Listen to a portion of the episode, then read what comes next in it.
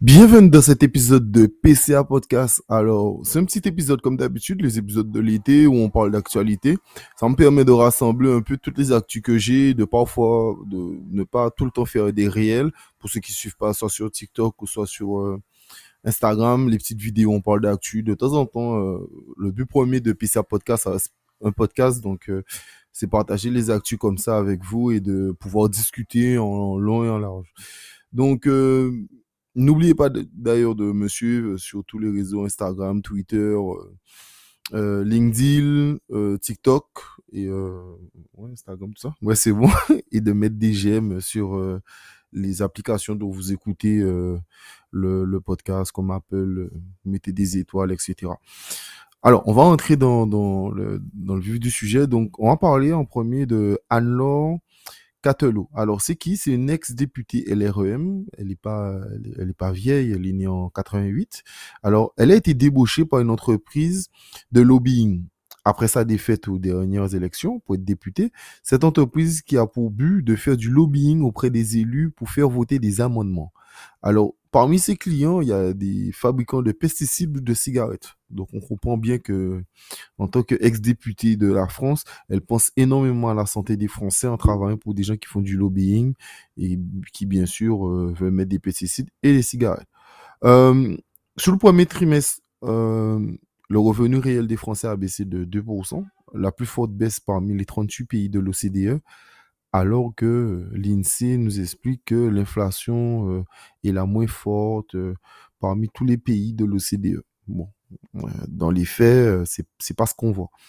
au cas où l'OCDE, pour ceux qui ne le savent pas, c'est l'Organisation coopérative du développement économique. Quel est le rôle de l'OCDE La mission de l'OCDE est de promouvoir les politiques qui améliorent le bien-être économique, social partout dans le monde. En gros, euh, souvent, vous verrez, je prends un exemple banal, on va vous dire, ah, parmi les 38 pays de l'OCDE, euh, les infirmières sont mal payées en France. Ça veut dire qu'on va prendre le niveau, de vie, etc. On va comparer.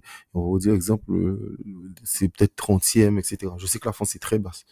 Donc, voilà. Un amendement a été voté pour que les réservistes alors, étant donné qu'il y, a beaucoup de mal à recruter en France euh, des policiers, euh, tout ce genre de métiers, professeurs. Euh, d'ailleurs, en août, le gouvernement a fait des speak dating de 30 minutes. Voilà. Donc, si vous voulez être professeur, vous avez quelques diplômes, c'est revu à la baisse, bien sûr. Donc, des speak dating de 30 minutes et cela vous permettra d'être professeur contractuel pendant un an. Donc, voilà. Euh, et dans la lignée de, de, de ce genre d'amendement, donc là, ils ont sorti un amendement pour que, euh, après une formation de 10 jours, les gens puissent euh, patrouiller armés. Donc, euh, si vous voulez être policier, ça, pendant, pendant l'été ou être réserviste, ben, allez faire une petite formation de 10 jours et ça vous permettra de patrouiller, de faire des arrestations. Euh, voilà. Donc, donc c'est voilà, c'est toujours le nivellement par le bas. Amnesty International a sorti un rapport où euh, ils expliquent les malversations du président Zelensky. J'avais déjà parlé de ça dans un podcast où j'expliquais que même les Panama Papers, il y a 2-3 ans, avaient déjà expliqué qu'il avait euh, détourné euh, quasiment 50 millions d'euros. Donc ça continue. Mais surtout, dans le rapport, ils expliquent que l'armée ukrainienne utilise les écoles et les hôpitaux comme base militaire. Ce qui, normalement, dans les conventions de guerre, on ne doit pas le faire. C'est comme attaquer la Croix-Rouge, c'est interdit. Donc euh, voilà. Euh, ce qui est marrant, c'est que dans, dans, la lignée de l'info euh, de Ukraine-Russie, Nicolas Bozou, donc c'est l'éditorialiste de l'Express et européen. Il a applaudi sur Twitter l'intervention de Frédéric Ancel, professeur à Sciences Po, qui lui-même dans sa biographie se définit comme spécialiste du Moyen-Orient. Alors, ce monsieur qui est professeur à Sciences Po, qui n'est pas spécialiste de l'Asie ou de l'Est. Euh, mais bon, il donne quand même son avis. Donc, il explique que les sanctions euh, sont efficaces. Donc, les sanctions contre les Russes sont efficaces. Elles ont un coût pour nous qui est le prix de notre sécurité. Bon, je ne savais pas que les Français étaient menacés par, euh, par la Russie. et ceux qui ne sont pas d'accord contre les sanctions sont, sont des extrêmes. Donc, ça veut dire que si vous, vous n'êtes pas d'accord avec ça, avec les sanctions, que vous êtes soit d'extrême gauche, soit d'extrême droite. Vous choisissez. Donc, euh, selon euh, la température, euh, votre vous choisissez.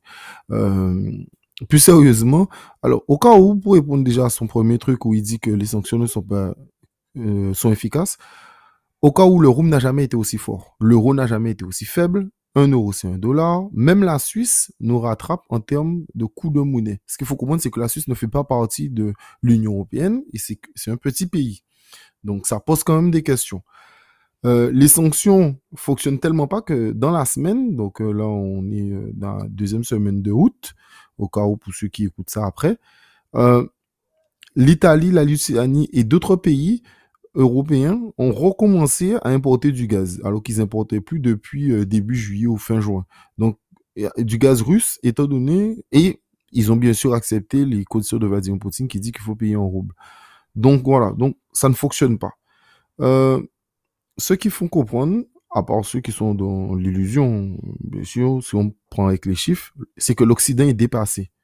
Exemple, le G7 qui rassemble l'Allemagne, le Canada, les États-Unis, la France, l'Italie, le Japon, et le Royaume-Uni sont les pays les plus endettés dans le monde. Alors que, en face, les BRICS, qui sont représentés par le Brésil, Russie, Inde, Chine, Afrique du Sud, ont dépassé en 2017 le PIB du G7. C'est-à-dire que, euh, en termes de richesse, ils ont déjà dépassé, depuis 2017, ils, ont, ils nous ont déjà dépassé. Donc, en gros, de plus de 5 ans. En gros, ils font plus d'argent que nous, sans oublier qu'eux, ils ont toutes les ressources. Donc, les engrais, le blé, le pétrole, le gaz, la technologie, etc. Le G7 a toujours eu sa puissance. Ce qu'il faut pas oublier, c'est que c'est grâce à la guerre, notamment les États-Unis, ou la colonisation ben, des pays comme la France. Euh, un, autre, exemple que le, que le G7 a perdu dans mon pouvoir, avec le FMI, le Fonds monétaire international, il recevait beaucoup d'argent des pays pauvres, car, vous savez, quand ils prêtaient de l'argent, ils gagnaient euh, sur les intérêts. Donc, exemple, quand ils prêtaient, je ne sais pas, à la Zambie, euh, s'ils donnaient 10% d'intérêt, ben, ça permettait aux pays européens de euh, recevoir de, de l'argent. Donc, voilà. Et ce qu'il faut comprendre, c'est qu'aujourd'hui, les pays pauvres, plus de 50% de leur dette est détenue rien que par la Chine. Donc, je prends un pays des BRICS. Donc, l'argent que le FMI se faisait en endettant les pays pauvres. Aujourd'hui, c'est la Chine qui euh, reçoit cet argent. Sauf que la Chine, elle fait pas payer des intérêts. La Chine prend le pouvoir autrement. C'est-à-dire que la Chine vous dit, pas besoin de payer des intérêts. Par contre, tu me donnes ton port ou, exemple, tu me donnes une autoroute ou etc. En gros, un point stratégique, ce qui permet à la Chine d'avoir des bases un peu partout dans le monde. Donc, eux, ils s'enrichissent sur vous, mais d'une autre manière. Euh, quelques dernières infos, trois dernières infos. Euh, un arrêté du journal officiel permet de recruter euh, des personnes qui travaillent à la crèche sans formation. Voilà, ils ont du mal à recruter, hein, mal à trouver. Nivellement par le bas, on continue avec les professeurs en speed dating, les policiers en Dijon. Là, c'est euh, pour permettre d'aller à la crèche. Maintenant, les crèches ont le droit de le faire. Donc, parce que en plus, c'est passé au journal officiel. Problème d'eau en France. On en parle énormément en France en ce moment. Euh, bien sûr, il y a des problèmes d'eau en Guadeloupe, mais bon, là, on va parler de la France.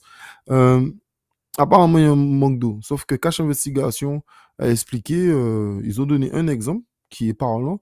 C'est que rien que dans la ville de Nîmes, il y a 1000 milliards de litres d'eau perdus par an, ce qui coûte 9 millions d'euros à la ville. On parle d'une ville de 195 000 habitants, soit la moitié de la Guadeloupe. Donc voilà, c'est pour comprendre qu'il y a énormément de soucis comme ça. Et euh, j'imagine que si on voulait ben, euh, refaire les infrastructures, tout ce genre de choses, on aurait pu peut-être relancer l'économie avec du réel.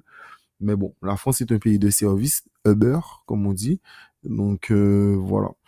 Merci à vous. C'était les petites infos d'aujourd'hui. Prenez soin de vous. Un épisode qui fait moins de 10 minutes, mais on partage entre nous. N'oubliez pas de me suivre, comme je vous ai dit, et puis prenez soin de vous.